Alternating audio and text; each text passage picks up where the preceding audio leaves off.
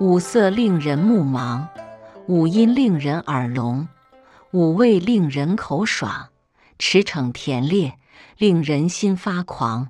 难得之货，令人行妨。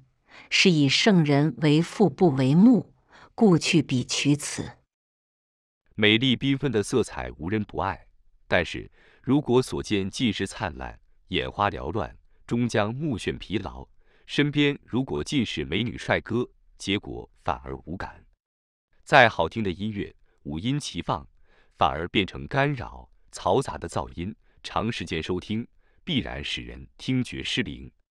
咸、酸、苦、辣、甜五味齐上，终使人舌麻而食不知味。终日纵横狩猎射杀，人心也终将狂妄丧失理性。稀有金贵的物品，诱惑使人行为不轨。因此，有修为的人会为果腹而食，但不会苛求声色欲望之余，借物欲诱惑，则可以长保知足安详。眼好视色，耳好美音，蛇好尝鲜，都是出于人的本性，乐于追逐各种丰富的感受。就像我们试图拥有非常多的财富，其实，如果我们静心细想，这些让我们奋力追逐的，到底是事物？还是其实只是迷失于自我的感知而已。为了纵情享乐，为了虚名、权力、入位、财富、感情，我们到底花费多少代价去追求？包含时间、睡眠、青春、健康、信誉、背叛、偷盗、欺假、快乐、轻松、尊严。我们用这些看不到、摸不到的东西，去换取我们以为的快乐、丰富。囤积权力及财富，我们获得了拥有的满足，却又为此失去了什么？确实，对于大多数人而言，五色、五音、五味、收获、财富，确实都是财令我们能感到幸福的人生目标。如果不是为了这些，那我们生活的目的到底又是为了什么？因此，从现代人的角度来理解的话，我觉得可以这么理解比较合适：五色虽然令人目眩。但是，我们可以从中发现极简之美，就像贾伯斯找到了《道德经》的奥秘。所以，让全世界的人发现，原来苹果这么可爱。五音虽然令人耳晕，但是我们可以从中发现天籁之音。原来有一些声音是那样的美好、祥和，一如清晨钟声，一如破晓的鸟语。五味虽然令人口爽，但是我们可以从中发现食材之鲜。原来最爽口的滋味是来自于天然有机食材的原味与清新。红尘纷纷引无数英雄竞折腰，我们发现原来生活的很简单，其实可以很幸福。原来当我们拥有的很少之后，我们开始有时间可以好好去感受每一个简单的事情的美好。原来我们想要的很多很多，其实。我们需要的只有一点点，您找到了吗？记得我在《道德经》第六章中曾经分享了中国商圣陶朱公曾经做了一个关于自然致富的最好的案例。上回的故事我只有分享了结果，因为时间关系没有说到底发生了什么。这一章我跟大家分享当时陶朱公的做法。范蠡先生辅佐越王勾践，总算复国中兴，功成之日急流勇退。连夜携手西施逃亡，终得保全了自己的性命。逃亡途中弹尽粮绝，困于荒郊野外的时候，临危幸逢一猎户青年救助，为报一饭之恩，临走前给了青年一个小袋子跟一个锦囊，吩咐青年：多谢兄弟相助，只要你相信我，我必可以在十年内让你实现财富自由的梦想。但是务必答应我，必须在我离开时。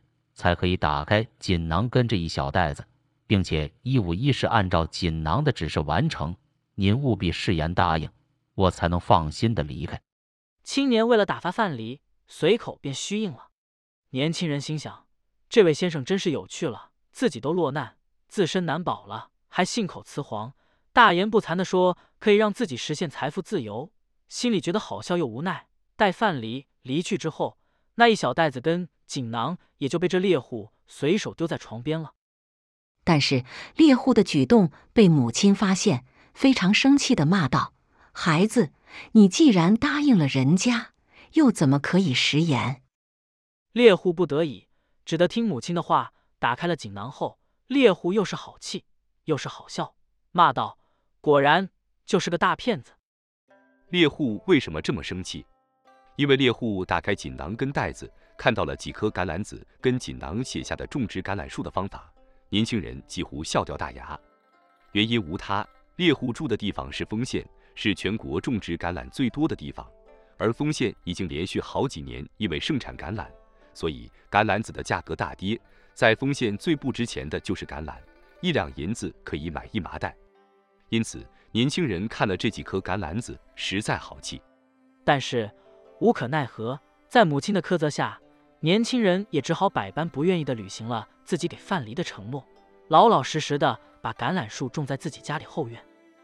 很快的，十年竟然一晃眼就过去了，也很神奇。十年后。猎户竟然还真的成为了丰县当地最有钱的农家之一。秘密在哪里？原来范蠡在辅佐越王之前，除了学习经世治国的知识外，专门研究的就是科学农业。范蠡因为预知丰县每隔十年到十五年就会发生一次旱灾，而橄榄树就是最抗旱灾的经济作物。丰县因为橄榄种植过度，必然导致价格崩盘，然后农户们亏损严重后。就会大面积的砍伐橄榄，改种其他短年生的农作物。丰县因为连年旱灾，所有的作物都活不下去的时候，只有橄榄树还能活着。而橄榄树的种植跟收成最快也要七年，所以当旱灾来临时，所有的橄榄树必然抢种也来不及收成。于是整个丰县差不多只剩下猎户家里盛产的橄榄。于是就这样短短的十年，猎户其实没有特别做什么。却真正的实现财富自由的梦想。朋友们，听完上面的故事后，您是不是跟我一样的佩服范蠡？据说范蠡逃亡后改名为陶朱公，并成为中国的第一位首富，被誉为中国的商圣。在民间习俗中，陶朱公甚至还被奉为中国第一位财神。有意思的是，范蠡恰恰就是当代的道家代表。您还认为道家就是大多数人以为的那个无为而治的道家吗？感谢您的收听，本节目是易读《道德经》第二部自然致富系列。本系列主要为您解读《道德经》的致富智慧。关注主播，您还将听到易读《道德经》其他系列专辑，例如运用《道德经》逆袭人生的智慧等等。期待您与我共同深入挖掘《道德经》的智慧与奥秘。